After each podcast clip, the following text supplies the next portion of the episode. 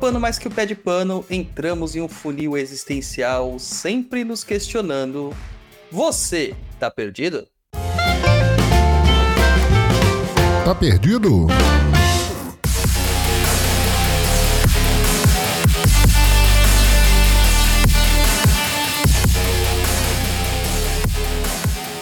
Estamos aqui de volta com mais um Tá Perdido, seu podcast de leitura de e-mails e informações que ensina mais do que o Mobral espiritual que montou. Estamos aqui falando hoje sobre macumbaria. E comigo hoje está ele, o piloto de Fórmula Láctea, Luiz Genka. Fala pessoal, tudo bem? Como que vocês estão? Estamos aí de volta com mais um episódio, o episódio número 75 do Tá Perdido. Ou seja, 75. Hum. Quantas questões a gente responde mais ou menos por, por episódio? Cinco, né? Em média. 75 vezes 5 já foram 375 questões respondidas, fora dos que participa convidado, e o convidado faz mais alguma, né? Pois é, né? Enquanto isso, tem gente aí que fala, fala, fala e não fala nada. Inclusive, se você quiser saber do que eu estou falando, entra lá no meu TikTok, Tatazilau Apanzo, e você vai ficar bem informado sobre o que eu tô falando. Maravilha, japonês. Falando já em redes sociais, manda as nossas redes sociais aí para o pessoal. Para você que caiu de paraquedas e para você também que já é veterano aqui no nosso programa, anota aí as nossas redes sociais. instagram.com.br ou simplesmente arroba papo na encruza. Nosso blog lá com muitos textos, vídeos e informação 0800 é o www.perdido.co. Nosso canal no YouTube, youtube.com/barra Perdido em Pensamentos, tudo junto. Aí eu vou falar mais um segredo aí. Segredo não, né? Uma informação para quem também é, é calor aí. Perdido em Pensamentos é o, vamos dizer assim, a nossa mãe, né? O Papo na Inclusa é uma vertente aí do Perdidos em Pensamentos. Por isso que é transmitido dentro do canal do Perdido em Pensamentos. Nossa plataforma de cursos aí é o www.perdidoiad.com e o e-mail também para você ter a sua dúvida respondida aqui é o contato arroba perdido.co. E o TikTok aí do Tata Inganga Zilauapanzo é o tiktok.com barra Tata Zilauapanzo. Põe na tela aí para o pessoal saber como que se escreve Zilauapanzo, quem quiser. Mas e quem tá ouvindo pelo Spotify, cara, como faz? É, aí, então eu vou, vou soletrar, vou soletrar. O Tata é T-A-T-A, Z de Zabumba, E de escola, L de Luiz, A de amor, W de Washington, A de amor, P de pato, A de amor, N de navio, Z de Zabumba e U de urubu. Olha, japonês, ficou, ficou um negócio aí que eu acho que dá para fazer um bordão para você. Você falou L de Luiz e A de amor. Eu acho que você tinha que ser chamado de Luiz Love agora, porque depois daquela entrega que fizeram na esquina da tua casa para te amarrar, rapaz. Pra que que eu fui mandar aquela foto para você? Pra quê? Fantástica aquela entrega, japonês. Fantástica. Ai, você viu lá que uma porrada de gente quer amarrar você, né, japonês? Eu vi, tô sabendo. O povo quer, quer ver eu amarrado é, enfim, é isso, os recados dados, gente. Vamos aí responder as dúvidas dos nossos seguidores, ouvintes. E é isso. Bora aí, Douglas, vamos começar. É, a gente está transmitindo esse programa aqui, a, a, gravação do programa, né? Cru, sem edição, para os nossos apoiadores. Sejam eles os apoiadores, os membros lá do canal do YouTube, tanto os apoiadores do catarse.me barra papo na encruza. E assim, apoia a gente que vale a pena, gente. Apoia a gente. Quando chegar nos 20 pau, é, dezão pro Luiz, dezão pra mim, a gente vai conseguir fazer muito mais conteúdo para vocês. Olha só que tranquilidade, hein, japonês? Aí eu não vou Já precisar pensou? trabalhar, né? Mas é meu é, trabalho, é, então. aí eu consigo me dedicar 100%. Aí você vai ficar dedicado aqui ao, ao PNL o tempo todo, mano. O tempo Sim. todo. A gente vai poder fazer uns programas meio da tarde, que a gente viu que deu jeito, né? Tem a galera que gosta de ouvir a gente enquanto tá trabalhando. Sim. É isso aí. Então vamos lá para a leitura de e-mail número 1 do Apenas Bruno. Vamos lá. Bruno, boa noite, pessoal do Papo. Primeiramente, Gostaria de agradecer ao maravilhoso trabalho que vocês fazem em disseminar tanto conhecimento e informação. Obrigado, Bruno. Acompanho o podcast de vocês há bastante tempo e essa é a primeira vez que estou escrevendo para vocês. Apesar de nunca ter frequentado nenhuma religião fora do catolicismo, abre parênteses, qual fui criado, mas hoje pouco pratico, fecha parênteses, sempre tive muita curiosidade e gostei muito de aprender sobre religiões. O papo despertou em mim muito interesse nas religiões de matriz africana, no qual sinto que no momento em que eu realmente puder me dedicar com empenho à vida espiritual, irei frequentar barra me aprofundar. Sempre tive uma ligação muito forte com a ancestralidade.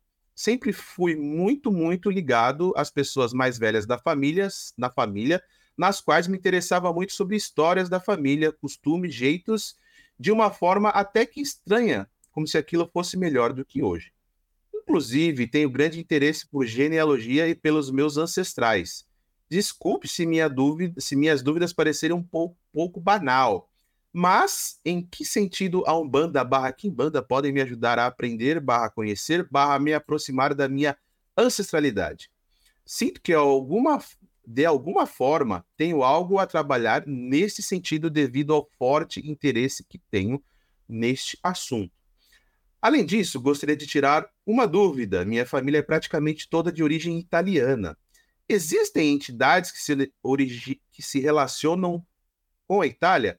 Ouvi algumas vezes mencionados a bruxaria ibérica. Existe algo paralelo? Pelos relatos de família, a bruxaria italiana sempre foi algo muito forte no ambiente, de certa forma, até em certos costumes familiares, no sentido de maldições verbais e superstições com papel, fogo, água, óleo, além dos benzimentos. Me desculpe se a minha pergunta parece ser um pouco fora de contexto, mas é algo que gostaria de saber se conseguiria dar uma luz para mim. Quando me sentir mais pronto, marco um oráculo com você, Douglas. Novamente agradeço pelo trabalho maravilhoso de vocês. Abraço. Maravilha, maravilha, maravilha, maravilha, maravilha. Cara, olha, é, tem várias coisas aqui interessantes para a gente ressaltar aqui, é, mas é, vamos focar nas perguntas que ele, que ele disse, né? Primeira coisa, não existem perguntas banais, né? Não existem perguntas banais. Todas as perguntas, quando elas são feitas de, de, de uma forma sincera, é, em busca de um conhecimento, elas não são banais.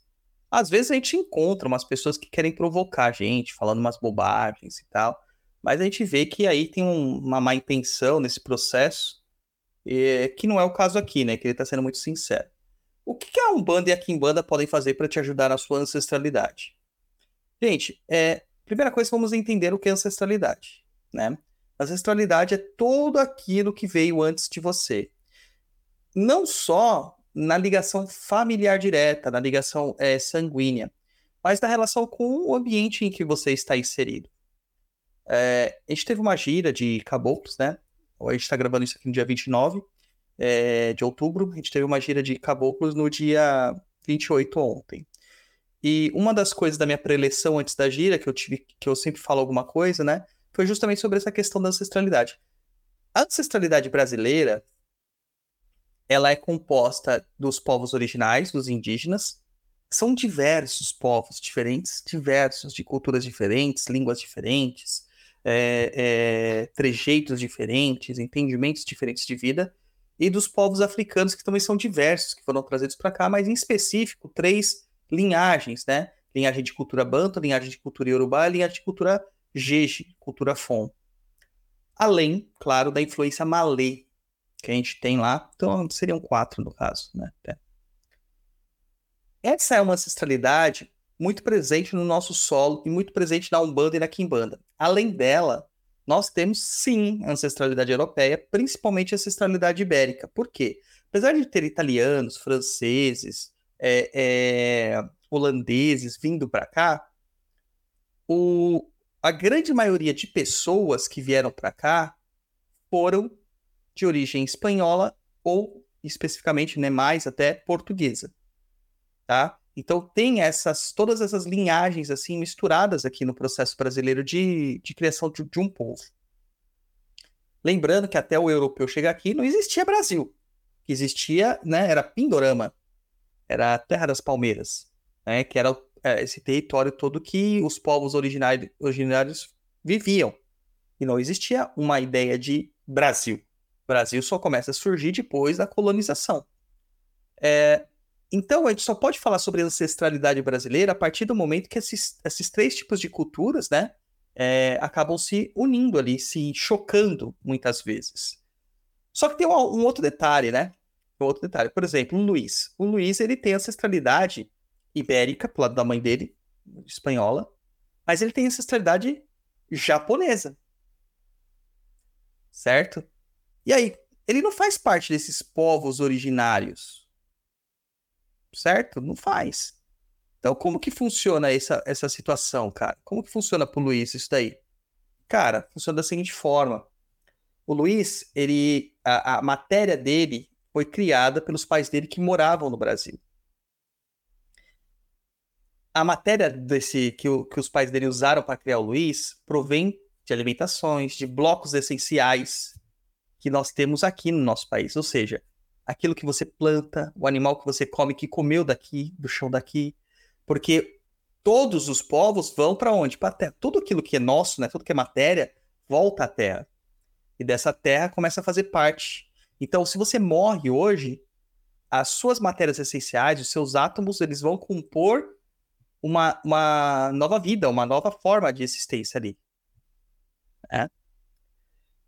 E então, a partir do momento que você se nutre dessa terra, a gente está falando só fisicamente, mas também tem energeticamente, a ancestralidade dessa terra, ela também importa para você, não só a ancestralidade sanguínea, tá? E tanto os povos indígenas quanto os povos, é, principalmente de origem banto, eles têm uma preferência uma predileção e uma primazia pelo culto aos mortos e ancestrais, diferente do povo iorubá que tem pelos orixás, pelas divindades.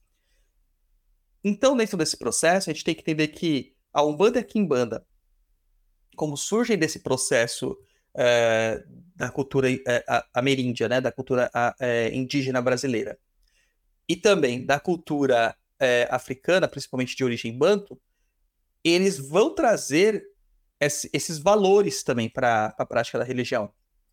Então, resgatar a sua ancestralidade para se unir com essa ancestralidade é o primeiro passo em que eles vão trabalhar. Tá? Primeiro passo. E, cara, olha, raramente alguém que faz o teste de DNA não encontra no seu, no seu teste de DNA as três, as três marcações das, da, dos povos, tá? As três etnias, podemos dizer assim, né? vai ter marcação americana com, os, com povos indígenas, vai ter é, marcação é, africana e vai ter marcação do, dos europeus. É muito raro não ter. Muito raro.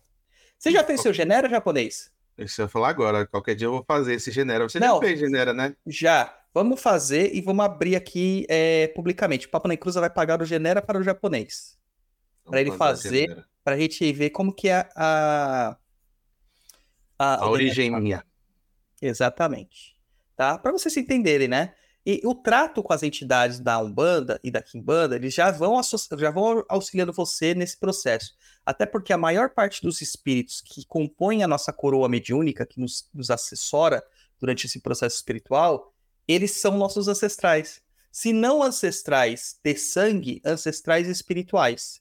Tá? Então, é, é nessa forma que pode te ajudar tá? Essa forma que pode te ajudar. A Umbanda e a Kimbanda ainda ajuda muito é, pessoas que tiveram a sua origem, uh, vamos supor, é, cortada, né? É, é, é, extinta. Porque, assim, não só os povos africanos e alguns povos indígenas, muitos deles não sabem de onde eles vieram hoje, né? Os descendentes, não sabem. Então, a gente já falou isso até no programa que a gente falou sobre racismo com o Caio San, que o pessoal lá do, do, do podcast, é, que, que assim, o descendente do africano, né, o afro-brasileiro hoje aqui no Brasil, ele usa o nome provavelmente dos senhores dos ancestrais deles, entre aspas, né, que foram ancestrais deles, né, da família que tinha ali assessorando eles, etc, etc, etc, tá?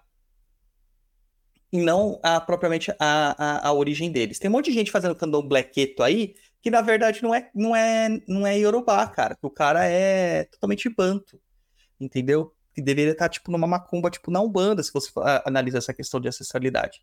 Então, a Umbanda e a Kimbanda ajudam muito também a resgatar esse processo, né? É, e não só isso, e, a, e, as pessoas que são, são adotadas, que não sabem, né? As pessoas que foram abandonadas quando crianças e não sabem quem são seus pais, né? Não sabem sua ancestralidade. A Umbanda e a Kimbanda ajuda a resgatar também isso aí. A gente não precisa saber formalmente nomes, árvore genealógica, nada disso, tá? Mas existem processos espirituais que fazem uma pacificação e uma, uma cura desse processo de linhagem espiritual, tá? E ele não existe só, assim, é... no, processo, no, no momento que isso está atrapalhando a gente. Não. O, o batismo é um processo de ancestralidade, Tá? O culto é um processo de ancestralidade. A cura ancestral é um processo de ancestralidade. E o encomenda de almas também é um processo de ancestralidade. E a gente não tem que esperar essa ancestralidade dar um problema para fazer algo, tá? Eu até recomendo que as pessoas contratem trabalhos de curas ancestrais é, pelo menos uma vez por ano para oferendar a essa ancestralidade, pelo menos uma vez por ano, que é mais ou menos o que os católicos fazem no dia de finados né? No dia de finados. O que os, os mexicanos fazem no dia de Los Muertos, sabe? É, é, que muitos japoneses fazem, né, japonês? Né? Com os, os relicários deles, com os oratórios.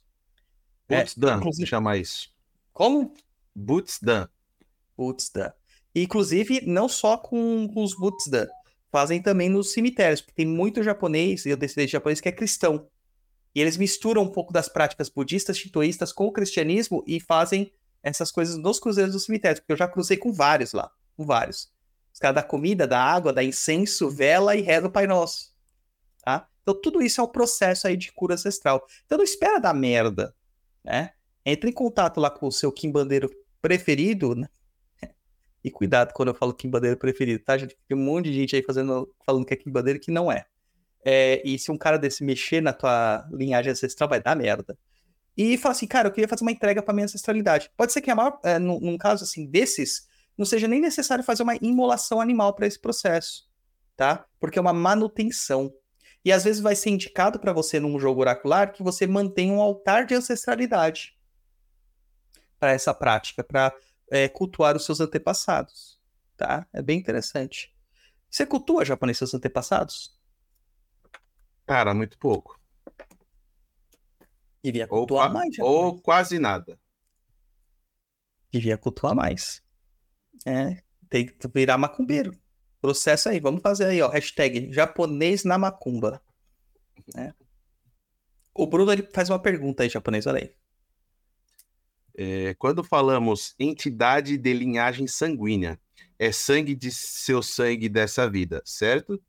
E o que isso diferencia de uma ancestralidade não sanguínea na prática? Bom, na prática não diferencia em nada, porque a ancestralidade não sanguínea, a ancestralidade espiritual, é, é, tão importante quanto. Quando a gente fala língua, é, ancestralidade é, ancestral, é porque existe fragmentos sanguíneos disso aí, mas é uma coisa muito distante, tá? Muito, muito, muito, muito distante. O, o Rompimato, que é o caboclo que trabalha comigo, ele falou para mim que ele é ancestral meu, espiritual, mas também de linhagem sanguínea.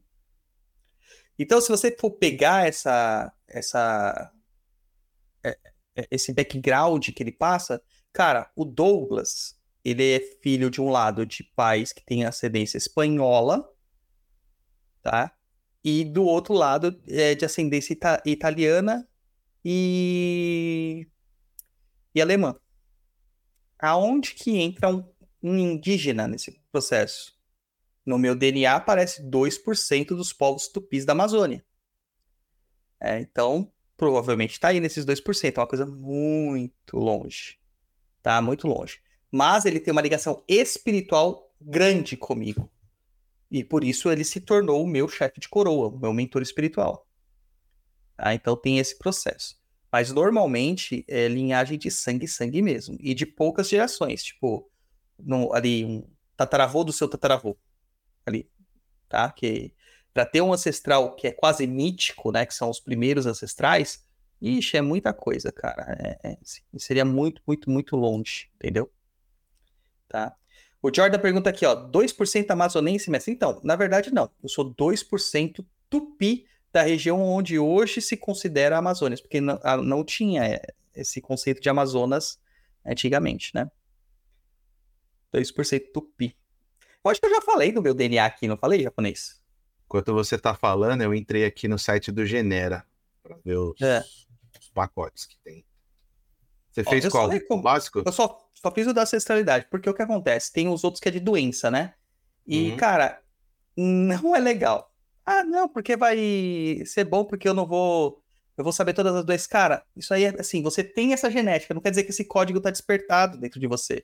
Isso dá mais pilha do que ajuda, entendeu? Uhum. Então, assim, o, o- eu fiz só o. Você fez o básico. básico. É. E é legal que depois, pelo básico, você joga em outros bancos de dados e você tem mais informações. Existem vários bancos de dados de, de DNA, né? O Uhum. Genera nem é um dos melhores, mas assim, pro Brasil eu acho que ele é o suficiente, né? Eu tô com o meu aberto aqui, ó, pra vocês terem uma ideia, né? De Europa, cara, eu tenho 86%, mas é nítido, né? Na- no, no, no, no meu biotipo, né? É nítido, né? Isso aí. A Alemanha, né, que, que, que vem à frente aqui, 50% dos, da minha genética é da Alemanha, né? Itália, 12%, Ibéria, que junta Portugal e Espanha, são 7%, é, região dos Balcãs, que é Bulgária, Macedônia, Croácia, Bósnia, Herze- Herzegovina, Romênia, Moldávia, Grécia, Sérvia e Montenegro, 6%. Leste europeu, Hungria, Polônia, Eslováquia, Ucrânia, Bielorrússia, centro-oeste da Rússia, Lituânia, Letônia e Estônia, 6%. Da região de Sardenha, 4%. Dos povos bascos, 2%. Aí da, da região do Oriente Médio eh, e Maghreb, eu tenho 9%, sendo que 6% deles é da Argélia, Tunísia e Marrocos, e 3% da Anatólia, Anatólia japonês, lá onde tem a Capadócia, terra de São Jorge.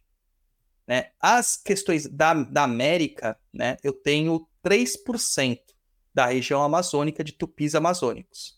Da África, eu tenho 2% da região do chifre da África. Você sabe onde que é o chifre da África japonês? Não faço ideia. O chifre da África é, é a região da Eritreia, Etiópia, Djibouti e Somália. São os mais antigos vestígios humanos é, que, que, que existem, onde, é onde encontraram os mais antigos vestígios humanos. Mais ou menos de 175 mil anos, cara. É muito, muito, muito coisa. Então, você vê que a, a- essa região, né, é, é uma região, assim, das mais antigas. É a mais antiga da África, né? Eu tenho essa genética. Como? Explica. Entendeu? Não fala, cara. É, judaica, eu tenho 2% de, de DNA judeu, né? E da Ásia Central, que não especifica exatamente quais as regiões, mas é- é, a gente sabe que a Ásia Central ela ali comporta Afeganistão, Cazaquistão, Quirguistão, Tajiquistão, Turcomenistão e Uzbequistão, uma parte do Paquistão e do Irã, né? É, a antiga Rota da Seda nessa região. Eu tenho quanto aqui? Menos de 2%. Menos de 2%. Então você vê assim, pô, mano, que ancestralidade é essa? É, é a nossa ancestralidade brasileira, é tudo misturada. Tá? É Tudo misturado. A gente vai fazer o do Japa aí, ó. Depois faz aí, Japa. Manda o Pix que eu pago aqui na conta do Papo Nem Cruz, que os nossos apoiadores ajudam a gente com o pix.perdido.co, japonês. Ixi, é tanta coisa que até eu me confundi, então. Tá pix.perdido.co. Isso aí.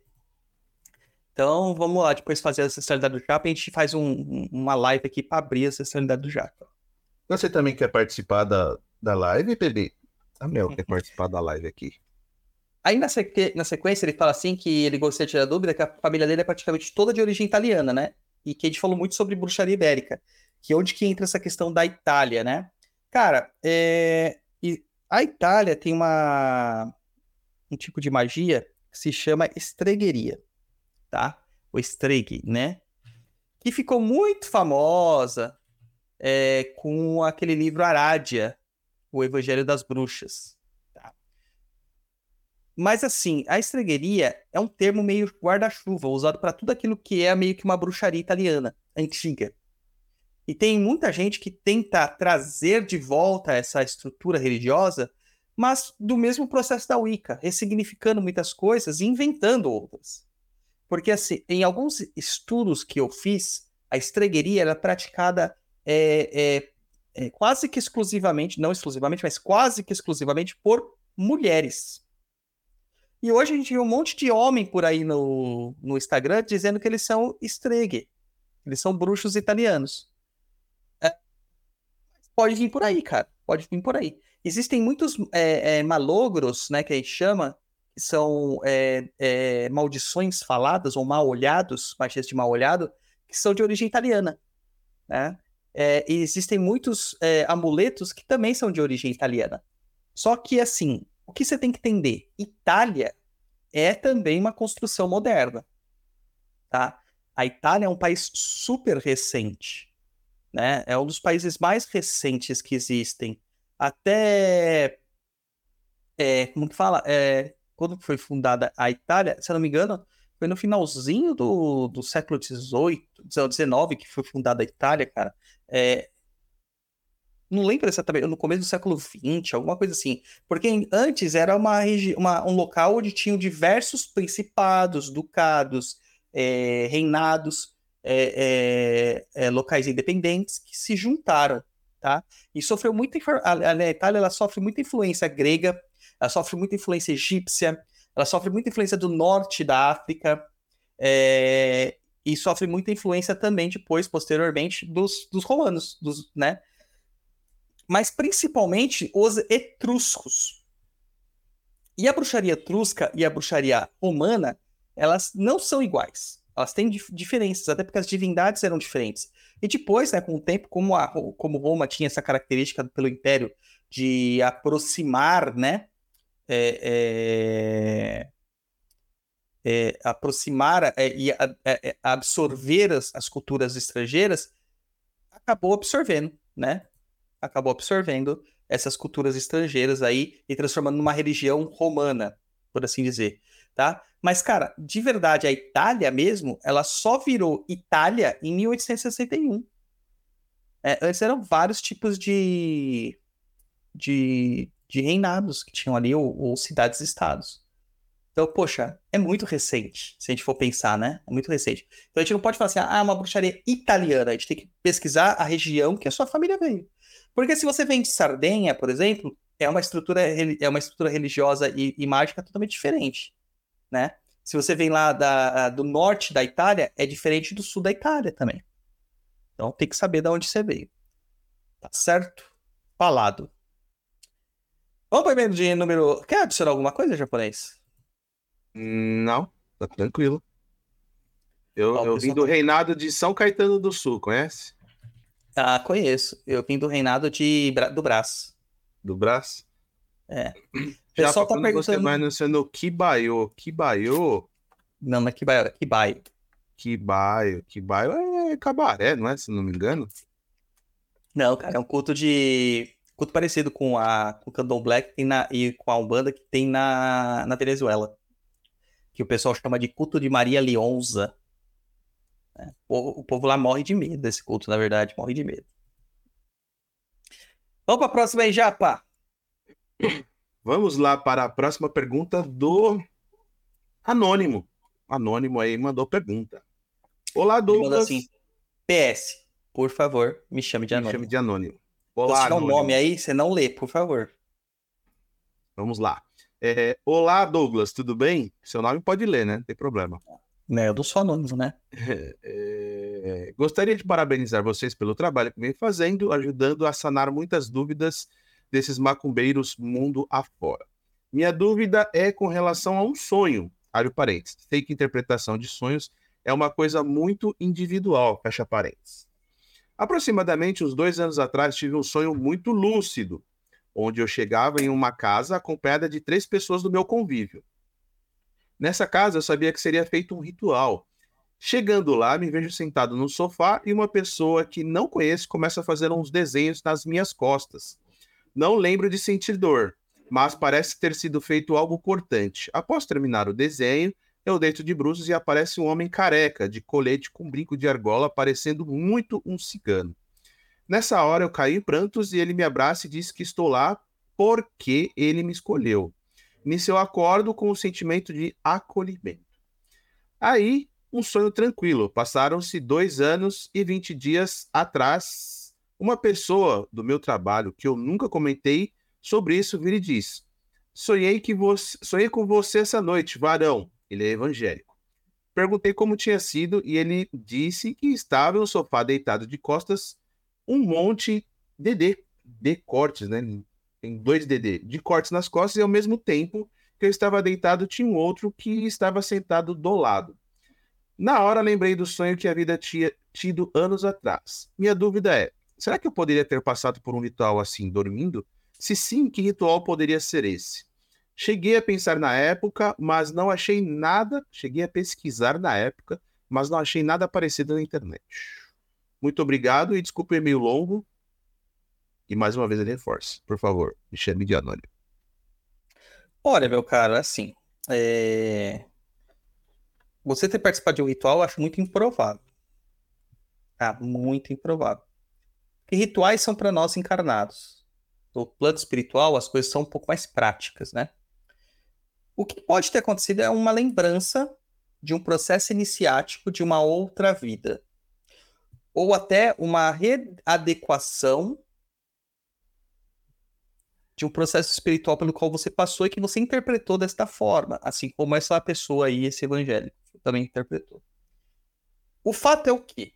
Quando você passa por um processo iniciático, quando a gente está falando de iniciático, a gente está falando de um coroamento na Umbanda, a gente está falando de, um, de uma iniciação na Kimbanda, a gente está falando sobre uma, uma raspagem no candomblé, tá? Você é, recebe algumas marcas.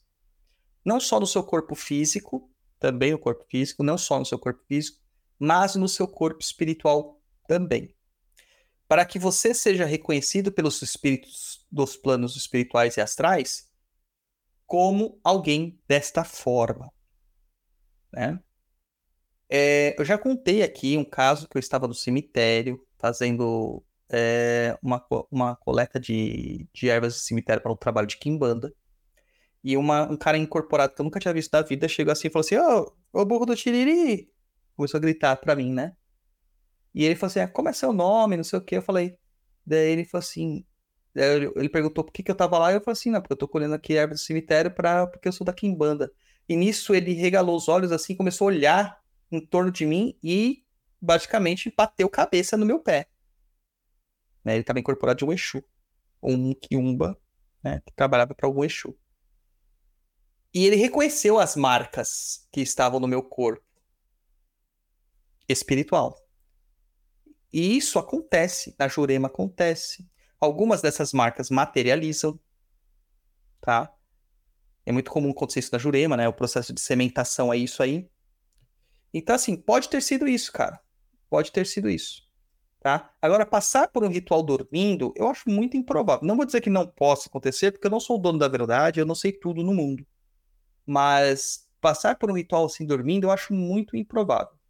Agora, o rapaz ter sonhado com isso, acho que foi para reforçar que você deveria ir atrás e buscar essa sua origem. Se você sonhou com um cigano, vá buscar para saber se você não tem ancestralidade cigana. Vá numa tsara, procure essa ancestralidade para você. Certo, Anônimo? Isso aí. Japonês, você sabe que, né? Sem delongas aqui, estamos no mês de novembro, praticamente, né, japonês? E você sabe o que, que tem no mês de novembro? Sei. Vários dias. Já? Dias de finados, proclamação da República, consciência negra. Cara, o trabalhador ele só pensa em feriado, né? Impressionante, né? O, não, CLT, o CLT pensa no feriado. É. Para mim, feriado é dia de trabalho. Então, não, já. Tem a Black Friday. Não é normal de novembro ter a Black Friday? E a gente, geralmente, lá no Perdido AD, a gente faz o quê? A Black November. A gente faz desconto durante o mês inteiro. E nesse mês de novembro de 2023, a gente já tem aí três cursos com descontão de metade, 50%. São três cursos sensacioníveros. Caramba, aí sim, Pai Dodô. Todo ano a promoção é melhor que outra do ano passado. E os cursos são tops ensino de verdade aí as pessoas, né? A gente só não conseguiu ainda fazer um curso de marketing digital, cara. Mas um dia a gente consegue, já falei, um dia a gente consegue. Nesse mês a gente selecionou três cursos. A linha das águas, que você vai aprender é, práticas e também teorias sobre Iemanjá, Oxum e Nanamburuque. O famigerado e querido e amado Ataque e Defesa Mágica, para você parar de ser um cordeirinho, tá? E começar a se defender aí das provocações alheias. E o curso Firmezas de Umbanda. Cara, eu postei esses dias no Papo na Cruza e acho que foi no meu perfil, Douglas Science 7. Eu falei assim, cara, surgiu um problema. Mas a gira do teu terreiro, você só precisa falar com a entidade, mas a gira do seu terreiro é só na outra semana. Você precisa resolver agora. O que, que você faz? A maior parte das pessoas fala assim: ah, me desespero, ah, eu oro, ah, isso, aquilo, ah, eu vou ter que esperar, ah, eu vou perder. Cara, esse curso Firmeza da Umbanda, ele, ele é justamente para isso, para quando você não tem acesso à entidade para que você faça suas práticas votivas e mágicas para se conectar a essas entidades. Então é magia de Umbanda, tá? A magia de Umbanda se chama firmeza. Então, cara, é um, é um curso assim fantástico. Eu não perderia por nada deste mundo. Ah, e o japonês está aqui, ó, no, no celular, mano. No celular. Não, eu, eu, isso aqui eu quero dizer que eu ia ligar pro meu, pro meu, meu pai. Alô, pai Dodô? Tá acontecendo isso? O que, que eu faço? nem sempre o pai Dodô pode responder. Cara, esses dias eu recebi uma pergunta às três da manhã Eita no Instagram. Porra. E eu não respondi, obviamente, porque eu estava dormindo. Quando eu acordei, né, lá pela volta das sete e meia, eu... A pessoa estava te xingando porque você não respondeu. Exatamente! Ah, tomate cru, pelo amor Exatamente. De Deus. Caramba, você parece que é tão, assim, é, acessível pelos podcasts, não responde a minha pergunta, que não sei o quê. Três e meia da manhã, brother. É, ela, ela, acha que você é robô e tem que ficar 24 horas no ar, é isso? É, cara, pois é, pois é. Mas e aí, já, já, já se inscreveu já? Não, ainda não, não me inscrevi, não. Eu quero saber é. onde que vai estar os descontos. Lá, direto no site do Perdido EAD, né? www.perdidoead.com E só é válido até quando? Só novembro, dezembro, janeiro, fevereiro? Não. Só vale até quando? Só novembro, cara. Só novembro. Só no Black November. É, só novembro. Senão, pô, não é Black December, né, cara? Não é, né? Entendi. Com toda certeza, então você não pode perder tempo. Vai lá e se inscreve aí no perdidoead.com. Afinal, o Perdido EAD é a plataforma definitiva para você que quer aprender macumbaria de verdade. E para aqueles que estão aí esperando curso novo, é, eu percebi que o formato workshop acaba funcionando melhor para algumas pessoas, para alguns cursos de tiro rápido, né? De um tema bem restrito, específico. É, temos aí, já trabalhei, já está todo redigido, só foi para a parte da diagramação. Workshop de Oxalá, o Senhor do Branco, que é essencial para qualquer pessoa que esteja na Umbanda. Não falar, ah, Oxalá é fraquinho, não. É essencial, cara. Se Oxalá não tem Umbanda. E em breve eu vou lançar também um workshop de como cuidar do seu Exu, coisas bem práticas, e Pombogira, né? Como cuidar do seu Exu Pombogira, para quem não é da Kimbanda. Tá? Então, vai ser sensacional. Aguarde aí. Vamos lá, o e-mail de número 3. Mais um que quer ser o anônimo ou a anônima, né? Não sei. Peço que não citem meu nome. Salve, galera do Papo na Inclusa. Peço que não citem meu nome. Sou do RS, ou Rio Grande do Sul e ando meio desconfortável no terreiro que frequento. Ando recebendo várias indicações dos meus guias para não continuar lá. Mas é bem difícil encontrar uma, um terreiro sério na cidade do interior onde eu moro e quase todas elas, quase todas elas, entidades estão mais preocupadas em sair bem na foto para as redes sociais do que qualquer outra coisa. Além de ser uma mistura muito louca de quimbanda, umbanda e nação eu, eu incorporo cabocla, preto velho e pomba gira. Queria saber se teria como eu continuar cuidando deles em casa até encontrar outro local, pois não queria deixar eles de lado. Não quero incorporar em casa ou algo do gênero, só quero continuar cuidando das coisas deles. Tenho minhas quartinhas de umbanda e já foi cortado uma obrigação simples para minha pombagira o que eu deveria fazer com essas coisas ao sair de lá até achar outra casa.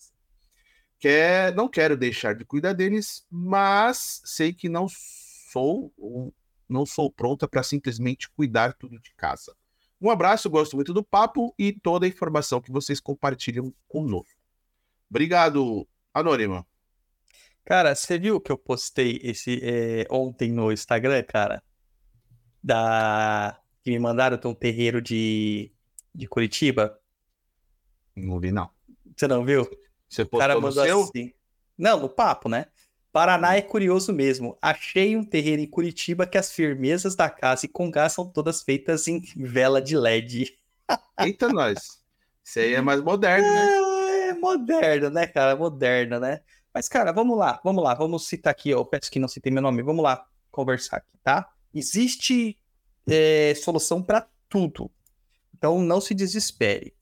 Claro que a melhor e o cenário mais assim bonito que poderia ter seria o cenário de você estar numa casa de umbanda realmente tradicional e tudo mais. O Rio Grande do Sul é conhecido por essa mistura mesmo. A gente não pode falar que eles estão errados, é a cultura do lugar. Né? Se adequa a quem quer e quem não quer dá pé, né? É, A gente pode falar que é loucura do ponto de vista nosso aqui do Sudeste, talvez seja loucura, né? Do Nordeste, talvez seja loucura, mas para eles não é. Então é normal a pombogira vestir trajes extremamente caros, homens normalmente vestidos de pombogiras, né? É, ternos extremamente requintados, cheios de pedraria, tá? alguns usam LED, neon, papapá, chega de limousine, umas coisas bem aberrantes assim, né? Ah, mas, cara, eles têm muitos clientes. Isso eu não posso dizer.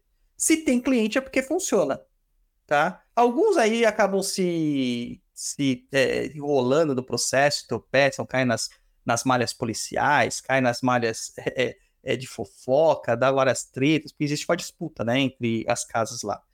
Mas, cara, é a nação, é a cultura do lugar, e não tem como a gente dizer que vai ser diferente. Até porque, normalmente, quando a gente tem uma estrutura é, como a nossa aqui, é, tradicional de São Paulo, é, e não é tradicional do Rio Grande do Sul, né? Quando eu falo tradicional, é da região que nós estamos, a tradicional de São Paulo. Se eu levo a minha Umbanda para o Rio de Janeiro, há um estranhamento, mas não tanto. Se eu levo a minha Umbanda para Minas Gerais, há um estranhamento, mas não tanto para Espírito Santo, até para o Nordeste mesmo, né? É, e tem um, um estranhamento, mas não é tanto. Agora, a minha Umbanda já foi levada para o Paraná. E, cara, deu ziquezira lá pra caramba. Porque o povo do Paraná não queria que a Umbanda de São Paulo chegasse lá. Entendeu? Com ameaças, com demandas. É, claro, tudo que você pode imaginar. Tá? Terrorismo emocional, tudo que você pode imaginar fizeram para destituir. Né? Teve gente que falou que ia cortar um bicho por dia até cair, aquela, aquela tradição. Mano, é muita presunção, né? Porque uma tradição não é mantida por uma pessoa. A tradição é mantida por uma raiz. São milhares de pessoas, assim, na, na no espaço da história, né? É, e, e uma infinidade de espíritos que mantêm essa tradição. Tá? Então, por exemplo, pegar uma Umbanda daqui de São Paulo, levar para o Rio Grande do Sul, por exemplo, provavelmente não vai ser bem recebido. Porque vai barrar na cultura do lugar e vai ter todos esses processos. Então, geralmente, esses, esses lugares são, são muito desconhecidos para vocês. Tem. Tá? Tem. Você pode ter certeza que tem. Mas vai ser bem, assim, recluso. Você quase não vai conseguir encontrar se não for por uma indicação. Tá? Cara, isso me leva a fazer tantos pensamentos, sabe? Ter tantos pensamentos, pessoal pedindo para eu fazer formação sacerdotal, para sacerdotes já, né? Não para qualquer um, mas para pessoas que têm caminho sacerdotal é, ou pessoas que já são pais de santo, mas de santos que não têm essa fundamentação e quer pegar a fundamentação com a gente. Isso me leva a pensar em fazer todas essas coisas assim, né? Mas é, a gente fica um pouco desestimulado em algumas situações, como essas de restrição. Agora sim, você quer sair da casa? Cara, se você não compactua com a casa, a melhor coisa que você tem para fazer é sair. Mas dentro do processo de pensamento espiritual, a gente nunca se desfaz daquilo que a gente tem até ter algo que, que o substitui formalmente. Então, assim, você tem suas quartinhas, continua cuidando delas, do jeito que você sabe. Você tem os seus assentamentos, continua cuidando deles, tá? No caso aí, você cita que você tem as suas quartinhas e você tem é, a pombogira, que já foi cortada uma, uma obrigação para ela. Não fala se você tem o aceitamento dela. Aí o que acontece? Você não tem mão de faca. Como que você vai fazer? Você vai contratar um quimbandeiro, vai contratar um feiticeiro, um axogum, para que faça né? É, é, um Tata é, anda, né? Que a gente fala que é o cara de mão de faca, para que para que faça esse corte para sua pombogira periodicamente. Então, pelo menos duas vezes por ano, entre em contato. Cara, eu faço isso pra caramba. Aí você entra em contato lá com a gente no covadetiriri.com.br, tem lá o WhatsApp, você fala assim, ó, queria cortar para minha pombogira. Queria cortar para meu chu. Verifica no oráculo se é possível. A gente vai marcar o oráculo, vai verificar, vai fazer o trabalho. Tá? Ah, mas o meu assentamento está aqui. Claro, o assentamento a gente não tem como ir pegar, né? Mas a gente pode ver se, a, se essa entidade quer receber isso numa oferenda, num campo natural, tá? E normalmente eles aceitam pela dificuldade é, é, de logística aí, né? Geográfica, tá? Então, assim, você continua cuidando. Mas, de novo, você viu que eu falei que tem uma, um curso aí essencial para todo mundo? Firmezas de Umbanda. Faz esse curso que lá vai te ensinar como cuidar das suas entidades sem ter que incorporar. E lá você vai continuar cuidando, vai aprender ofertas, vai aprender firmezas, vai aprender magias, vai aprender várias coisas para você dar essa continuidade com essas, essas entidades. Até que você ache um local adequado para trabalhar a sua espiritualidade. Até lá. É isso, basicamente é isso aí, tá? E gente, quer alimentar a entidade de vocês? Entre em contato com a gente. Já falei, covadetiriri.com.br. Esse é o trabalho que o Tata de Kimbanda faz, e faz bastante. Não só o Tata, o sacerdote de Kimbanda também faz. E faz bastante, tá? É, essa semana mesmo é, que passou, semana. A penúltima semana de, de outubro, né? É, eu fiz a alimentação de, de quatro entidades. Que não são as minhas. Eu, então a gente faz isso porque existe essa prerrogativa do cara. E aí, Japa? O que, que você tem a citar para essa pessoa? Eu acho que o que você falou, que enquanto ela não acha alguma coisa, ela tem que ir cuidando, né? Tipo emprego, né? Quando você não achou outro é. emprego, você vai ali mantendo aquele. Aí você achou outro emprego, você pula pro outro. Exato, exato. Inclusive, isso aqui é uma recomendação que os guias dão demais, cara as pessoas vão procurar emprego. Fala assim, ah, não tô satisfeito com o meu emprego, não sei se seu tio, seu pai, não sei o quê. E eles falam assim, você tá tendo dinheiro nesse lugar? Tá dando estabilidade para você? Mantém lá, mas procura outro. Né? Então, a gente, você pega essa filosofia para tudo. Né? Você não vai abrir mão de algo até achar outro algo para substituir. Entendeu? Na espiritualidade é a mesma coisa. Eu tenho caso de gente que me procura para fazer corte no assentamento. Hoje mesmo eu fechei um trabalho com uma cliente assim. É, já tinha feito com o marido dela. É, e que a, a, não é o caso dela, mas pode acontecer do assentamento estar feito é, de uma forma incorreta. Mesmo a pessoa sem se iniciar na Kimbanda, o Tata de Kimbanda, ele tem a prerrogativa tá, de fazer o novo assentamento se a entidade desejar, sem a pessoa se iniciar. Entendeu? Porque ela já tem um assentamento de outra tradição, mas a entidade está pedindo isso. Mas é uma coisa mais rara, tá? Mais rara. Normalmente o que a gente faz não é assentamento, a gente faz a firmeza. E a gente deixa o assentamento exclusivo para quem se inicia. E isso é tudo combinado com as entidades, dentro da chefia da casa e dentro das entidades que vão é, precisar disso aí também. Tá? Tudo assim. Tudo combinado. Certo, japonês? Certo? Certo. Próxima pergunta? Antes da ir para a próxima pergunta, lê essa, essa do Jordan Tavares. Jordan Tavares, Tatas e Lauapanzo. Vivo sonhando com cemitérios, sendo que eu nunca estive em um. Sei exatamente como é dentro de um e nunca fui. O senhor tem alguma dica ou conselho? Eu tenho um leve medo de cemitério. Cara, se você tem medo, não tem muito o que falar, né? Não tem muito o que fazer. Agora, se você está sonhando muito com cemitério, pode ser que na sua coroa tenha entidades de cemitério. Aí talvez a gente precise fazer alguma coisa com essas entidades, fazer uma cobrança de ancestrais. Tá? Eu acho que a gente já jogou, né, Jordan? Eu lembro do seu nome, mas eu não lembro da consulta, infelizmente, porque eu jogo para tantas pessoas que eu não consigo manter isso tudo na cabeça. É, então depois da Covid, não lembro mesmo. É, mas é, bate um papo comigo lá, me chama lá no, no WhatsApp a gente conversa, né? E você me relembra o que, que saiu na sua consulta e a gente vê o que, que dá para fazer. Já, a próxima, o próximo e-mail, e-mail de número 4. Leia exatamente como está escrito? Porque normalmente a gente corrige alguns e-mails, né? A gente não corrige todos, porque eu não gosto de ler o e-mail. Eu não gosto de ler o e-mail antes da gente falar. Esse eu li, não sei porquê, acho que foi a espiritualidade que, que me colocou lá, né? No caminho para ler. É, mas leia exatamente como está escrito, por favor. Tá bom. É, o Irisvânio Jesus. Olá. Li seu posto sobre a Neombanda e está claro que está que está sendo dizimada e falsa. A verdadeira não, não é dizimada, é dizimizada. Dizimizada, é, dizimizada, aí, tá vendo? E falsa. A verdadeira Neobanda se aprende dentro do terreiro com diretrizes dos seus próprios mentores e guias espirituais. O desenvolvimento mediúnico ocorre no dia a dia com seus mentores e não em cursos. O médium precisa de um terreiro para se desenvolver e não tem tempo determinado. Isso depende da evolução do médium. Não está escrito médium, está escrito medium. Medium. Medium. Medium, é, sem o E. E ó, Mas será que ele pode ser tanta vírgula? Não, não é. Elisvânio Jesus. Tem tantas vírgulas aqui em lugares errados, cara, que se não fosse a, a, a um pouquinho de raciocínio e senso, a gente não conseguiria entender o que está escrito, tá? Ele está falando que leu meu post sobre a Neobanda, que está lá no blog, perdido.co, está claro que eu estou disseminando uma informação falsa. Porque a verdadeira Neombanda se aprende dentro do terreiro com diretrizes dos seus próprios mentores e guias espirituais. É a mesma coisa, né?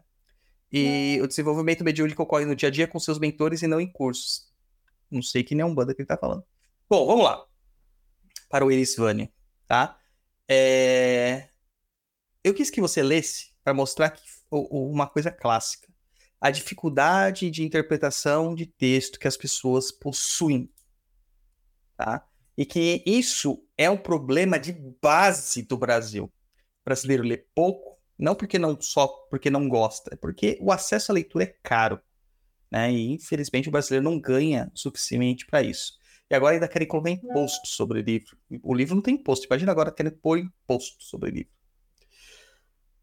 A questão é a seguinte: o termo neo-umbanda ele fala sobre as novas umbandas, tá? as umbandas que foram feitas, é, fundadas, é, é, teorizadas, é, criadas a partir de 1999. Uh, umbandas essas que é, fogem muito das premissas das umbandas mais tradicionais. Dentro dessa neo-umbanda, e principalmente uma das vertentes dessa neo-umbanda, não é, não é exclusiva, existem outras, né? É, uma delas é a mais famosa, mas tem um pai de santo aí super famoso na internet, se não me engano é o pai de santo que tem mais seguidores. Os dois maiores pais de santo que tem mais seguidores na internet de Umbanda, eles cada um faz a sua própria neo-umbanda. Não são bandas de tradição, são bandas deles. A cabeça deles. É... Eles disseminam o conhecimento deles por meio de cursos. Não há nada errado em disseminar conhecimento por meio de cursos. Não existe nada errado com isso. Entenda, não existe. O que existe é disseminar uma informação que não tem bases tradicionais. Tá? Claro que cada umbanda é uma umbanda. Cada umbanda é dada pelo seu guia, pelo seu mentor, pelo chefe da casa. Mas existe um corpo doutrinário que identifica essas religiões como umbanda algo em comum entre elas que tem que ser seguido. E não é só a incorporação de caboclo e preto velho, porque caboclo e preto velho incorpora na quimbanda, incorpora no catimbó, incorpora na jurema, na encantaria, na barbassoeira, é, é, no tambor de mina, incorpora onde ele quiser, no candomblé de caboclo, incorpora onde quiser. Parece até no centro espírita. Então, assim, o problema de tudo isso é a estrutura formada por trás para criar uma metodologia mercadológica que não foca dentro dos, dos pilares tradicionais. E quando a gente fala de pilares tradicionais, nós estamos dizendo coisas assim é, é, abusivas. Nós estamos dizendo assim, um curso de doutrina e teologia de Umbanda, que seria uma ideia excelente, maravilhosa essa ideia, só que dado a esmo para qualquer pessoa e falando, esta é a verdade, só a nossa verdade. Não é o estudo comparado. Tá? E nem se fala assim, ó, você quer ser nosso filho, tem que estudar a nossa vertente? Essa é a nossa verdade. Não, eles falam de uma forma universal. Fora isso, cursos acessórios como desenvolvimento mediúnico para você adentrar correntes aleatórias. Olha a, a, a, a problemática que você tem um curso de desenvolvimento mediúnico, onde você diz para uma pessoa que ela vai entrar lá crua e ela sairá desenvolvida mediunicamente. Claro que depois eles começaram a falar que não é bem assim, que isso é só um nome, mas não, cara, não é. Eu lembro das primeiras chamadas é faça o curso e incorpore a sua entidade, tá? Eu lembro, eu não sou novo nesse, nesse rolê, cara. Tá? Eu sou eu sou um veião desse rolê aí de Umbanda. Tem pessoas que não sabem, porque eu sou, tenho uma aparência jovial, né? Sou, Você assim, é dinossauro da macumba, então. Sou um dinossauro, maluco. Mas eu tenho essa aparência jovial aqui, né, japonês? Esse rostinho de bebê. E as pessoas não sabem. Eu tenho 43 anos de macumba, filho. Eu tenho 43 anos de vida e 43 anos e 9 meses de macumba. Eu nasci no terreiro. Meus pais praticamente me fizeram lá no terreiro, né? É, o pessoal fala assim, teve um cara que comentou no TikTok, não, porque eu fui batizado com seis anos de idade na Umbanda, que não sei o quê, papapá. Cara, eu fui batizado. Acho que eu tava meio revoltado nesse momento, mas o batismo aconteceu quando eu tinha um pouco mais de um ano. Ah, porque o Douglas é melhor? Não, é porque eu tinha uma missão a ser feita. Sabe, eu tinha um caminho a ser desenvolvido. E eu precisava que isso fosse feito rápido e que, as, e que isso ficasse muito claro e evidente para eu fazer. E ó que eu fugi, hein, já. Você sabe que eu fugi. Eu fugia pra caramba, né? Aí, ó, tá vendo? Jurava que o pai Douglas tinha 30 e poucos. Tenho 43, meu irmão. 43. Entendeu? É... Mas é que é muita macumba, a gente fica assim, jovem mesmo, tá? Fica jovem, vistoso, bonito. Fora o amor, né? É, todo o amor que a gente tem, né? Porque, né? A Engalcamu dá todo amor aqui e mantém essa jovialidade aqui também, né? É, é, já, tá, tá, ganhei já no final de semana, hein? Já falei isso. Já ganhei, já. Ai, meu Deus do céu. Domingo então, assim, gente. Isso. então, assim, é, é, melhor ouvir isso do que a música do Fantástico que dá ansiedade. Mas vamos lá. A, a ideia é o seguinte, cara. É, um curso de desenvolvimento mediúnico, ele não pode ser cobrado de forma à parte e nem deve ser executado para pessoas de fora do seu terreiro. Ele tem que ser executado para pessoas de dentro do seu terreiro, porque a estrutura de desenvolvimento teológica é, é só serve para o seu terreiro. Então você ensina a pessoa um desenvolvimento para ela ir trabalhar em outro terreiro, chegar lá, ela faz um monte de besteira que não tem nada a ver com a doutrina daquela casa. E dá vários paus. Vários paus. Tá? É, de gente achando que é melhor que pai de santo, de gente achando que, que sabe incorporar tudo, os elevador de Aruanda, para raio de macumba, sabe? E isso destrói casas espirituais. Destrói. Tá? Então não dá, cara. Não dá. A gente tem que entender é, é, que a, o curso de desenvolvimento mediúnico virou um filão para fazer dinheiro. Então eles falam que em um ano você vai conseguir, mas na verdade nem falam mais. Hoje em dia não tem data. Hoje em dia é continue pagando que você vai conseguir chegar e, e nisso aí. E às vezes não chega, porque nem todo mundo tem mediunidade de incorporação. Às vezes você tem uma mediunidade de clarividência, de clareaudiência, de sensação, de intuição, é, é, de inspiração, de, psicogra de psicografia, de pintura, de pictografia. Pô, mano, Não trabalha-se isso. Então, o desenvolvimento mediúnico ele só deve ser feito para os filhos da casa. E sem uma cobrança extra. Porque aí, senão, você está é, condicionando a pessoa a, a ter dinheiro para poder desenvolver a mediunidade. E geralmente, quem procura o desenvolvimento mediúnico numa casa de umbanda, ele procura porque está em sofrimento, ou está em processos de obsessão espiritual, com a mediunidade desregrada, etc e tal. E entenda, gente, existe diferença entre Umbanda e Kimbanda. Na Kimbanda tudo é pago, só que você não precisa ir para Kimbanda para se, ser ajudado. Por isso que existe a Umbanda.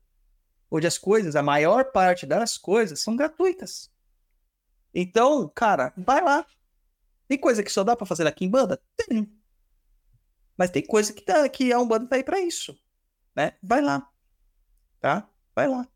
E outras questões, assim, de cursos, por exemplo, curso de formação sacerdotal, que eu acabei de comentar que eu tenho vontade de dar uma formação sacerdotal para já Pai de Santo. Cara, os cursos de formação sacerdotal ensinado por aí é para qualquer um, inclusive pessoas que não incorporam, que não são pais de santo, que nunca tiveram uma incorporação. Teve um cara que começou a fazer o curso de sacerdócio, o cara era cambone, tinha dificuldade de ser cambone, e o cara ficou famosinho na internet. Aí depois né, queimou as coisas dele e, e sumiu. É, agora deve ter voltado, porque deve ter batido né, a bad ali e deve ter voltado.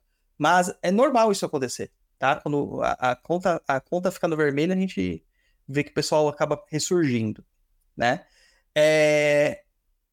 Teve gente que fechou terreiro, teve gente que se autoproclamou, né? Tem um puta aí, pai de santo aí, que todo mundo baba ovo pra ele, que o cara é autoproclamado pai de santo, o cara nunca recebeu uma outorga, é, sabe? Então, pô, não dá, né? Aí o cara quer te ensinar a formação sacerdotal. Com que direitos ele quer te ensinar isso?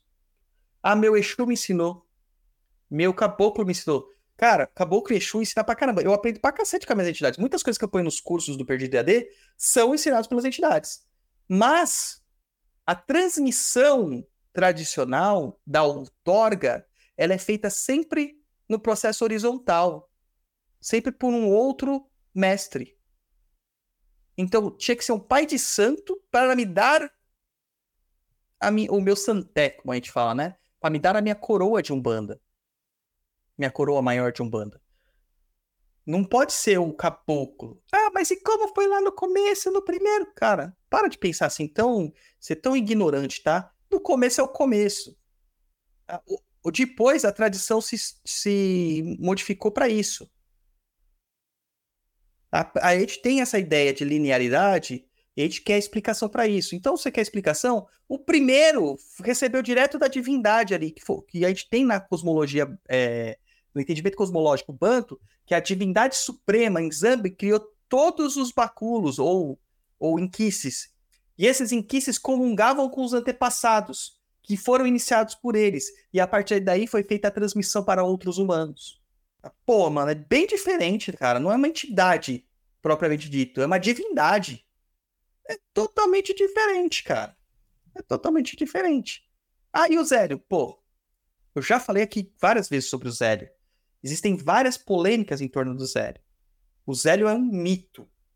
Respeito muito a figura dele e o que ele fez pela Umbanda.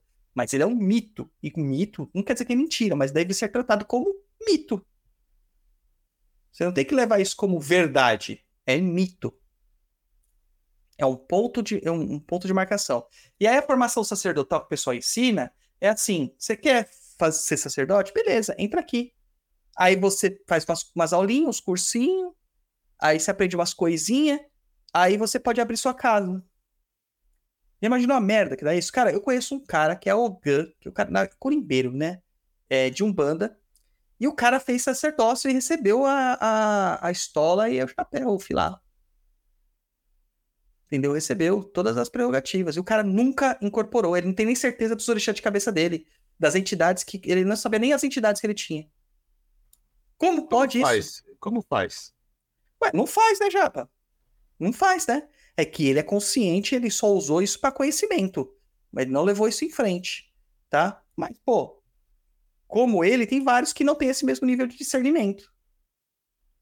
E aí que você encontra essas casas aí totalmente detonada, perdida, sem estrutura, sabe? Etc. Tipo essa aqui? Ela falando lá do Japão. Aqui, Douglas, a maioria são assim. Quem compra, abre um terreiro e um quarto de apartamento faz gírias. Conheço vários assim. Exatamente assim. Por isso que eu falei assim, o pessoal tem vindo muito me pedir, cara, brincando, mais de 40 pessoas me pediram. Pai Dodô, nos ensina sua Umbanda. Eu falei, cara, eu só posso ensinar minha Umbanda para quem é meu filho de santo. É? Aí as pessoas são de longe. Eles já são pais de santo. Já tem missão sacerdotal. E aí, cara, eu falando com o Rompimato, eu tô dialogando com ele para ver se a gente encontra um meio termo para conseguir fazer alguma coisa para ajudar essas pessoas a terem uma formação sacerdotal de fato fundamentada. Mas isso não quer dizer cursinho, isso quer dizer que elas têm que vir no terreiro, tem que participar de pelo menos algumas gírias, tem que fazer todos os, os recolhimentos, os fundamentos, as obrigações, tem que né, recolher suas obrigações, etc, etc e tal. Até chegar, só que isso aqui não é um ano, não é dois anos. Isso aqui é individualmente. A gente nunca sabe como vai ser para cada pessoa. A pessoa, sinal, confirmação mediúnica do cara, o cara, o cara não, não se confirma. Eu tenho filho de santo meu que já passou por duas confirmações e não conseguiu ser confirmado. E aí? Aí ele fica estacionado até ele conseguir, até gente trabalha a mediunidade dele, trabalha o intelecto dele, etc e tal, começa a trabalhar esses processos dele de, emocionais para que ele permita que a entidade se manifeste. E aí, como faz? É isso. Só que a gente está pensando como que a gente faz logisticamente e como a gente faz também financeiramente, porque isso aí vai implicar que eu tenha que demandar tempo da minha vida né, numa agenda totalmente pra, planejada, para ensinar isso para as pessoas. É, e assim, eu tenho minhas contas para pagar. E eu já cumpro esse processo de ensino, ensino sacerdotal no meu terreiro, para os meus filhos de santo. Então eu tenho que analisar prós e contras sobre isso e ainda ver se as entidades espirituais que me assessoram, elas aceitam isso. O Rompe Mata aceitou algumas pessoas com um nível de exclusão, vamos dizer assim. São pessoas é, que foram dadas um, um, nível de excepcionalidade no momento, tá? Que foi o caso de uma pessoa que veio lá do, do Paraná, como eu já citei, uma do Distrito Federal e uma de São Paulo mesmo. E foi, foi, eles foram aceitos, eles já tinham casas, eles já tinham missões sacerdotais, eles já est estavam na liderança de terreiros, né? E eles precisavam de fundamento porque eles se sentiam fragilizados pelos fundamentos que eles tinham recebido. E muitos deles estavam completamente errados, cara. Completamente errados. Coisas absurdas mesmo, assim, que não, nem, a gente nem pode falar aqui, mas são coisas assim absurdas. E que a gente foi refundamentando. E isso vai também da pessoa engolir o ego. Puta, mas eu, eu tenho o título de pai de santo, você tá falando que eu tenho que voltar a ser filho de santo? Sim, tem. Eu não fiz isso na Kimbanda. Eu era pai de santo. E eu não sou um pai de santo qualquer, eu sou um pai de santo extremamente conhecido por causa do, do podcast, por causa do blog, etc e tal. Eu voltei a ser filho de santo, voltei para ser iniciado na Kimbanda. É que na hora do jogo me deu caminho já direto para sacerdot sacerdotal, para maestria. Mas se eu tivesse que começar do zero, eu iria começar. Eu iria começar.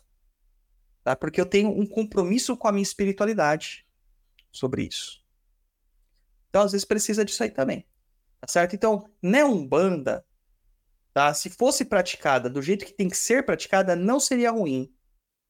Mas a gente tem outras agendas por trás da Neumbanda. Certo, Japa? Certo. Ó quem quer ó, participar. Tem comentários aí, ó. Ó quem quer a Mel, cara. A Melzinha. A Mel. Aí, ó. Lê aí o comentário. O Eduardo Iga facilitador espiritual. Já fui da corrente de uma neombanda e um dos irmãos aparecia a cada três meses, uma vez. Um tempo depois, ele apareceu de estola dourada, pois tinha ido fazer o curso de sacerdócio e abrir a casa dele. Pois é. Tá. Pois é. é. é a, o outro comentário da Fer Akimi.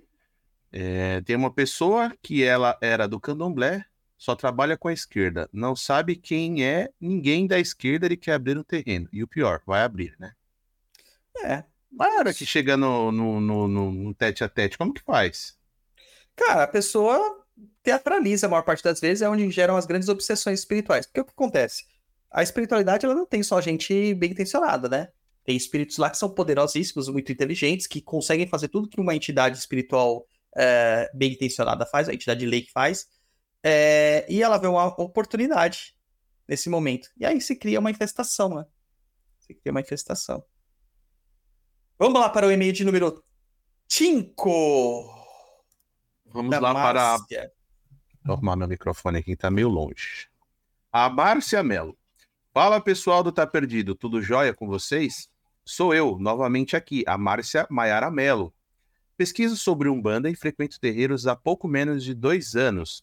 E, no entanto, me surgiu uma dúvida que nem mesmo minhas pesquisas consigo encontrar uma resposta mais esclarecedoras, até para explicar de forma didática para as pessoas que conheço. Pois conheço muitas pessoas que possuem um preconceito enorme com relação a Exu e Pombagira. A pergunta é a seguinte: se Exu ou Pombagira trabalha com amoralidade, o que eles ganham positivamente para eles? Trabalho em um culto de magia negativa? Desculpe se estou falando desse termo de forma errônea, mas qualquer coisa me corrija. A partir do momento que se é jogado o oráculo e consegue, consegue-se ver que tem caminho para que seja feito algo ruim para alguém, por qual motivo eles aceitariam fazer trabalhos assim? A pedido de um ser humano encarnado aqui, Exu, a título de exemplo, ganharia algum tipo de evolução espiritual relacionada a isso? Ou o ser que aceita trabalhos de morte ou destruição para alguém, na verdade, não seria nem Exu, e sim algo obsessor muito poderoso, que se alimenta e gosta muito daquela energia ruim que ele vai proporcionar na vida de alguém. Agradeço desde já, beijos de luz. Cara, olha, tem muitas nuances aqui, tá, pra gente falar. Primeiro delas, assim, né? Se Chico Bogira trabalha com a moralidade, o que eles ganham, tal, fazer cultuando só magia negativa? Não é só magia negativa. A moralidade é uma implicação de estar amoral, fora da moral. Não quer dizer que ele é imoral. Normalmente eu falo a dificuldade das pessoas de interpretação textual, né? De compreensão da língua. É... Então, ele pode escolher dentro da sua, do seu próprio entendimento de moral o que é certo e o que é errado dentro da sua visão. Dentro da sua visão, que é o que a gente faz. Tá? A gente está tá sofrendo isso aí em processos aí, né, das guerras que a gente tem aí, Ucrânia e Rússia, é, Palestina e Israel, né? A gente está vendo aí é, essas, essas questões aí que são polêmicas, são polarizadas, cada um tem uma verdade, cada um defende o seu, cada um tem sua visão. É... E na espiritualidade não é diferente, gente. A visão que nós temos de, do que é bom e do que é ruim é uma visão extremamente é, cerceada, tá, de liberdade de pensamento, extremamente moldada pela Igreja Católica. Aí sim nós estamos falando da a Igreja. Nós não estamos falando dos seus praticantes, os cristãos, né? Os, cristian... os cristãos populares, tá? É, o cristianismo não tem a ver diretamente é, e totalmente com a igreja. A igreja tem a ver com o cristianismo, tá? É difícil compreender isso, né? Porque uma coisa acaba se atrelando à outra. Mas assim, o que o cristão pratica não, não é o que a igreja aceita, não é a voz da igreja, tá? Um, o, o, cristão ele pode afogar o Santo Antônio e não, isso não é recomendado pela igreja católica. Mas a igreja católica dita as regras da religião, tá? Que normalmente, muitas vezes, o praticante não segue, tá? Então existem diferenças dessas questões.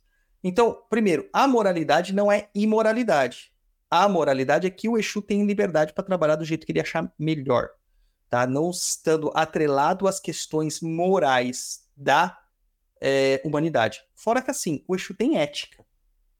A ética dele, a ética da Kimbanda, tem ética, tá? Mas é, é, é não é um, um, doido de vanas que vai fazer qualquer coisa simplesmente para ver a maldade alheia, para ver outra pessoa espumando sangue pela boca. Não é, tá? Não é o, o que, que é o mal? Dá pra gente definir o que, que é um trabalho ruim ou não. O que, que é o mal? O mal é tudo aquilo que nos faz sofrer. Eu. Vamos pegar aqui um exemplo clássico. O japonês se arranjou a Elevânia 2.0. Tá? Eleosvalda. Você arranjou a hum. Eleosvalda. Tá? A Eleosvalda é uma mina sensacional. Te faz feliz sabe? Bonita, vistosa, corintiana. Só que você é um puta escroto com a Leo Osvalda. Pra você, tá tudo bem. Você tá feliz, não tá? Sim. E pra ela? Não. Então, do ponto de vista dela, esta é uma relação ruim, uma relação má. Do seu ponto de vista, é uma relação boa. boa. Então, pontos de vista definem o que é bom ou ruim. Isso é básico, gente. Isso é básico. Então, se você tem um emprego, vamos pegar para as questões práticas. Se você tem um emprego e abre um processo seletivo interno para um cargo melhor, e você sabe que tem cinco pessoas concorrendo com você, você não tem o melhor currículo delas. Qual que seria o jeito correto de se portar dentro do entendimento é, desse, dessa bondade magnânima? Eu vou deixar o melhor ganhar. É isso que nós fazemos? Não, a gente Não. quer sempre ganhar. E a gente reza, a gente acende vela, tá? Por quê? Cara, não importa se aquele cara merece mais, eu quero para mim. Ah, mas o egoísmo ele tem que ser é, totalmente é, é, é dizimado da ideia humana. Não. O ego é importante para o entendimento da, da, da individuação. Quando você tira o ego, você se torna uma máquina, um autônomo, um autômato. Você se torna uma ovelha. E ovelhas servem para quê? Ovelhas só servem para servir de presa. É isso que você quer ser pro resto da sua vida? Uma ovelha? Ou você quer ser dono da sua vida e ter as coisas para ser feliz? Todo mundo quer, ser ser dono e ser feliz. Mas você não vai praticar um mal diretamente para uma pessoa para você ser feliz. Existem pessoas que fazem isso, mas você não vai praticar isso. Mas você vai buscar os seus interesses. Seus interesses. Tá? É isso que o Exu e a Pombogira pensam. Existem casos em que tem que ser maldoso com uma pessoa? Tem. Existem casos, tá? E esse negócio de você atrelar evolução é um pensamento totalmente espírita, né? E você atrela a evolução com uma ligação de civilidade europeia. Então, o, o silvícola, como, que é como os, os espíritas chamam, ele não teria oportunidade de ser mais elevado do que um europeu? Isso é preconceito dentro da doutrina. Tá? É preconceito dentro da doutrina. Então, sim. Pô, o cara faz mal pra todo mundo, ferra todo mundo, tá, tá, tá, tá, tá, tá, tá, tá, tá. Você não pode fazer um trabalho de destruição pro cara. O cara conseguiu é, comprar todos os juízes, comprar todos os promotores, comprar toda a sociedade ali. Você não pode fazer um trabalho de destruição pro cara sabendo que ele é o responsável pela morte de um monte de gente? Sabendo que ele é o responsável por sofrimento de muitas pessoas? Pode. Por exemplo, no processo da escravidão, né? É, a- o- o- as pessoas que estavam em processo é, como escravos, eles não tinham acesso às coisas que o seu senhor tinha. E o seu senhor podia, a bel prazer, mandar bater neles e até matá-los, sem sofrer represálias legais sobre isso, porque eles eram posse dele. Qual que foi a atitude que eles encontraram para se defender? A magia, o feitiço, tá? Então eles usavam, comungavam com a natureza ali, com os espíritos, para que o seu patrão, às vezes, ficasse de boas com ele, mas também que sofresse as penas que a sociedade não iria implicar nele. Então, gente, tem que ser menos é, ingênuo, tá? Bem menos ingênuo. E não é só Exu Pombogira que faz isso. Todos os espíritos fazem isso. Todos os espíritos. Claro que existem é, entidades que gostam e se comprazem do mal, que são o caso dos quiumbas. Esses são estritamente é, focados no mal. É, e muitos deles trabalham para Exus quando o Exu precisa fazer um trabalho desses mais pesado. Mas é, existem aqueles quiumbas que são independentes e revoltados, tá? E podem sim causar muito, muito problema. Outro dia perguntaram: existe uma quiumbanda? Existe. É o culto de quiumbas. Existe. Tá? Existe. Então, assim, a gente tem que ser menos ingênuo. Só isso. E tirar um pouquinho desse, pre- preconceito cristão que a gente cristalizou no nosso pensamento. E aí, Japa, alguma coisa a acrescentar, japonês? Você, cara, você eu queria ouvir, porque assim, você vem de uma formação muito padrão é, brasileiro ocidental, do bonzinho, né? O japonês, às vezes, ele é até bom demais, cara. Entendeu? O japonês é aqueles que eu falo assim, Japa, tô precisando tanto que você venha aqui fazer um furo na parede. Mano, na hora ele aparece. Entendeu? E, tipo, não cobra, não deixa nem eu pagar um Big Mac pra ele mais. Entendeu? Foi um processo de regime. Então, agora a gente tem que comer só comida diet japonês, só, só fit, só funcional. É, paga um, eu te pago um pote de whey na próxima. Cuidado, tá caro isso, hein? Ah, pior que eu sei, eu tomo, né? Não tem que tomar. Mas enfim, é, desse padrão de pensamento que você tem, como que você entendia antes da- do, do Papo da Cruz e como que você tem entendido agora, assim? Eu sei que tem muita coisa que ainda é difícil pra você por causa da falta de vivência, mas explica aí pra gente, pros nossos ouvintes. Em que sentido você quer saber exatamente, mais específico? Questão de bem e mal, né? Essa questão da relativização do bem e mal. Eu acho o seguinte: é, se alguém faz o mal pra você, isso te dá o direito de você responder.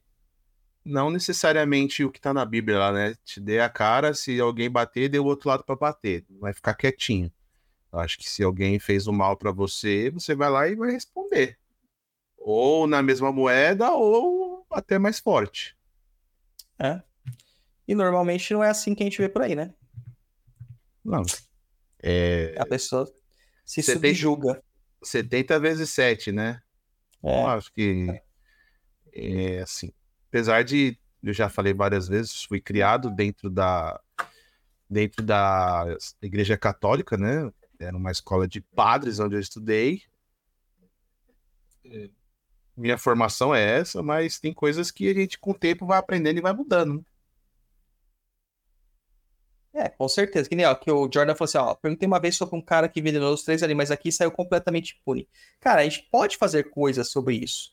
A questão é assim, que tu não entenda que essa, essa amoralidade, ela não implica em reações. Tudo tem ação e reação, tá? Tudo tem fluxo e refluxo, tá? É, só que a gente não pode ser motivado sem uma justificativa plena. Cara, ele matou três animais e saiu impune. Para os defensores dos animais, isso é um absurdo completo. Né? Pode ser que não seja dentro do entendimento espiritual. Entende? Então a gente tem que sempre analisar essas coisas. Por que, que o processo oracular é tão importante para isso? Para a gente se manter sempre na justificativa, sempre no justify.